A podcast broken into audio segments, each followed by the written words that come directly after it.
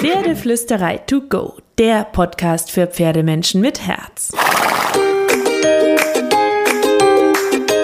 Heute mit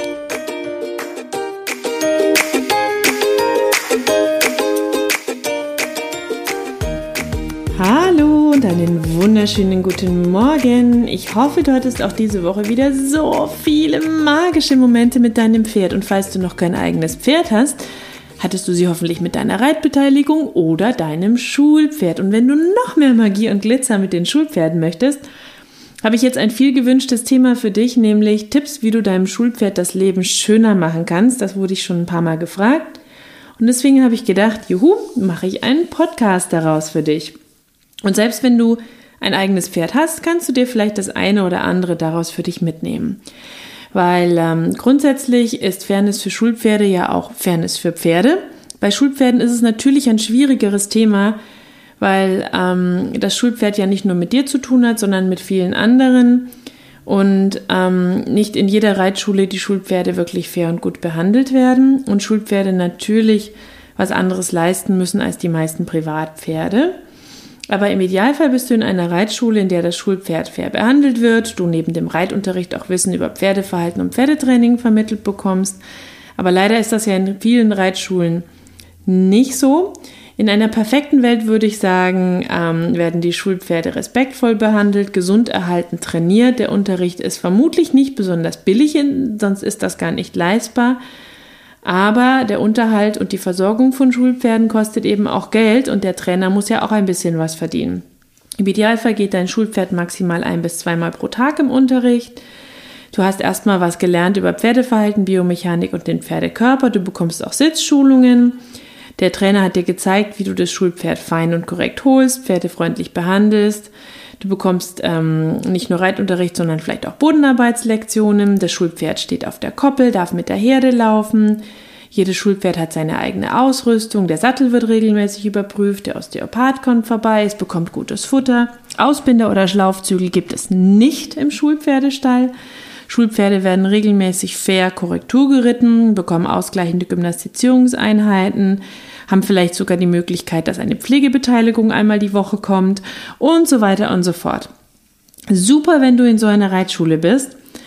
Ähm, selbst wenn nicht, macht es total Sinn, einmal hinzugucken, ist der Umgang grundsätzlich irgendwie akzeptabel, denn wir leben leider oft nicht in einer perfekten Welt und es geht den Schulpferden eben nicht immer so perfekt und gut und es ist schwer, gute Reitschulen zu finden und wir müssen ein bisschen das nehmen, was wir bekommen können, wenn wir irgendwie reiten lernen wollen oder Zeit mit den Pferden verbringen wollen. Aber ich finde trotzdem wichtig, dass wir genau hingucken und für uns bewusst klarziehen, ob das Leben der Schulpferde noch irgendwie im Rahmen dessen ist, was wir ansatzweise als tiergerecht bezeichnen.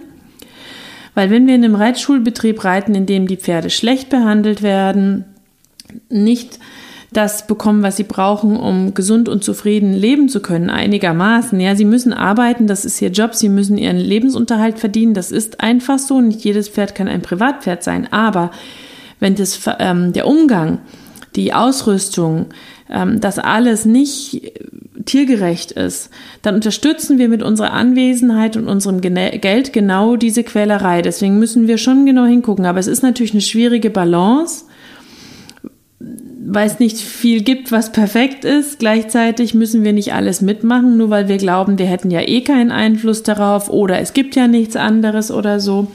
Wir können mit dem Trainer reden, wir können versuchen, mit allen anderen zu reden, wir können versuchen klarzumachen, dass wir den Umgang nicht tiergerecht finden. Wir können sagen, wir sind bereit, mehr Geld zu bezahlen, wenn es den Tieren dann besser geht. Wenn wir auf Granit stoßen mit unseren Wünschen, können wir uns dafür entscheiden, unser Geld nicht dorthin zu geben und weiter zu suchen oder länger zu fahren, bis wir einen fairen Reitbetrieb finden. Und brauchen aber auch die Bereitschaft für einen guten Pferdeumgang Geld zu bezahlen. Denn ähm, guter Reitunterricht, Pferde, die gut behandelt werden, das kostet einfach Geld. Ich habe zum Beispiel als junges Mädchen jahrelang mit dem Reiten aufgehört, weil ich den Umgang in den Reitschulen vor Ort mit den Schulpferden nicht akzeptabel fand. Ich habe es nicht ertragen. So, das ist aber eine andere Geschichte. Ähm, ich möchte ja heute mit dir vor allem darüber reden, wenn ähm, du eine Reitschule für dich gefunden hast, wie du deinem Schulpferd das Leben ein bisschen leichter machen kannst.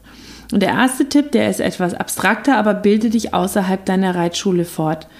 Ähm, lies Bücher, ähm, besuch Kurse, gerne auch Online-Kurse, wenn du magst. Wir haben im Campus verschiedene Online-Kurse.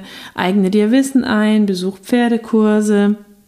Versuch, ähm, Bücher zum Reiten mit inneren Bildern zu lesen. Da kann ich dir auch noch ein paar Links in die Show Notes packen. Bücher über Pferdeverhalten, gutes Pferdetraining, sodass du ein Basiswissen hast, unabhängig von dem, was dein Trainer und Reitlehrer dir erzählt. Du kannst auch Sport für Reiter machen, um deinen Sitz und deinen Körper zu optimieren, auch ohne ein eigenes Pferd in den Tagen, wo du keinen Unterricht hast. Wir haben da auch einen super genialen Online-Kurs Functional Training für Reiter. Da brauchst du nur einen Teppich oder eine Matte und das war's dann schon. Turnschuhe vielleicht noch. Mehr nicht, nur deinen Körper. Ähm, der zweite Tipp, fordere im Unterricht auch Sachen ein. Drei Sachen gebe ich dir besonders mit, nämlich Du möchtest auch Bodenarbeitslektionen haben, sodass dein Schulpferd zwischendurch Reitpausen bekommt und du das Feld der Bodenarbeit kennenlernst. Auch wenn du später vielleicht ein eigenes Pferd möchtest, kann das hilfreich sein, kann aber auch für die Kommunikation helfen. Zweitens, fordere Sitzschulungen ein. Bitte deinen Reitlehrer immer wieder deinen Sitz zu korrigieren, sodass du deinem Schulpferd das Reiterlebnis leichter und schöner machst. Drittens, weigere dich, das Pferd mit der Gerte zu schlagen, Gewalt anzuwenden, Sporen zum Treiben zu benutzen, kann darin, weil das Pferd sich sonst nicht halten lässt, weigere dich Ausbinder und Schlaufzügel zu nutzen.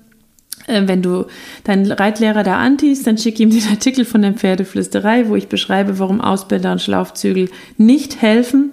Mach deinem Reitlehrer klar, dass du lieber langsamer und korrekter, vielleicht auch in Einzelstunden, fein reiten lernen möchtest und nicht mit der großen Gruppe mit Ausbindern im Kreis juckeln möchtest. Du kannst ja auch mal fragen, ob du vielleicht mal kommen darfst, mit dem Pferd kuscheln darfst, spazieren gehen darfst, wenn es gerade nicht im Unterricht geht, sodass du ihm einmal pro Woche eine schöne Kuschelrunde, eine Grasrunde, Spazierengehenrunde geben kannst, so Pferdezeit bekommst, aber das Ganze einfach ähm, für das Pferd schön gestalten kannst. Ich habe auch einen Artikel für über Pferdemassage geschrieben, den verlinke ich dir in den Show Notes. Dann kannst du ein bisschen früher kommen, dir Zeit beim Putzen lassen, mit dem Pferd kommunizieren beim Putzen und ähm, äh, dem, dem Pferd vielleicht eine kleine Basic-Massage geben. Und der dritte Tipp, geh alles einfach ein bisschen anders an. Du kannst früher kommen, sodass du dir Zeit lassen kannst mit deinem Schulpferd, holst pferdefreundlich von der Koppel, kommuniziere mit dem Schulpferd, sag ihm schön Hallo. Dazu verlinke ich dir auch einen Artikel in den Show Notes auf der Pferdeflüsterei. Kommuniziere mit deinem Schulpferd, hör ihm zu, Bedanke dich für alles, spür hin, wie reagiert es, wie guckt es, wo wird es gerne geputzt, wo nicht, wo wird es fester geputzt, wo möchte es gekratzt und gekrault werden, gibt es nicht so gern die Hufe, okay, dann beeil dich ein bisschen. Liebt es gekratzt zu werden, dann kratzt es ein bisschen, sattle und zäume es langsam, achtsam, lobe es für alles, was es gut macht. Wenn dein Schulpferd einen Sperrriemen an der Trense haben sollte, ich bin kein Fan von Sperrriemen, dazu gibt es auch einen ausführlichen Artikel auf der Pferdeflüsterei, aber dann verschnall ihn so locker, dass es ihn nicht spürt. Ähm, wenn du reitest, fang immer mit dem kleinsten Signal an, gib deinem Schulpferd Zeit für die Antworten, überprüf deinen Sitz immer wieder. Wenn dein Trainer es erlaubt, bring dem Schulpferd kleine Tricks mit Leckerli dabei und mach ihm das Leben spannender. Ich habe zum Beispiel einen Artikel, wie du dem Pferd das, das, Lecke, das Lächeln beibringen kannst und wie du das Thema Leckerli Höflichkeit trainieren kannst, verlinke ich dir auch hier. Aber da musst du vorher fragen, du kannst nicht einfach einem fremden Pferd Leckerli geben.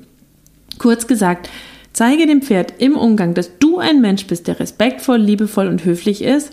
Lerne die Pferde zu verstehen mit zusätzlichem Wissen und arbeite an deinem Sitz, deinem Pferdewissen, deinen Hilfen, sodass die Reiteinheit für das Schulpferd mit dir so angenehm, fair und nett wie möglich ist und fordere auch zusätzliches Wissen ein. So änderst du vielleicht nicht das Leben dieses Schulpferdes, aber du änderst die Zeit des Zusammenseins mit dir und zeigst, dass du ein netter Mensch bist und dass es einen schönen Umgang geben kann. Und ähm, ich kann dir sagen, du wirst vielleicht nicht mehr Go, nicht mehr Spritzigkeit oder Motivation bekommen, weil du bist ein Reitschüler unter vielen. Und je nachdem, wie viel es gefordert und eingesetzt wird, muss vielleicht auch das Schulpferd zum Energiesparer werden, um sich selbst ein bisschen zu schützen. Aber sei ihm deswegen nicht böse, hau nicht drauf, folge nicht diesen Theorien, sondern hab Verständnis dafür. Es hat einen harten Job. Es ist vielleicht manchmal einfach anstrengend, immer wieder Reitanfänger auf dem Rücken zu tragen die seine Bewegungen blockieren, unangenehm sich im Sattel anfühlen, zu fest an den Zügel ziehen. Mach dir das immer wieder bewusst und sei deinem Schulpferd auch dankbar dafür, was es für dich tut. Es bringt dir das Reiten bei. Das ist großartig. Ich bin all den Schulpferden unglaublich dankbar, die mich tragen und ertragen und ertragen haben.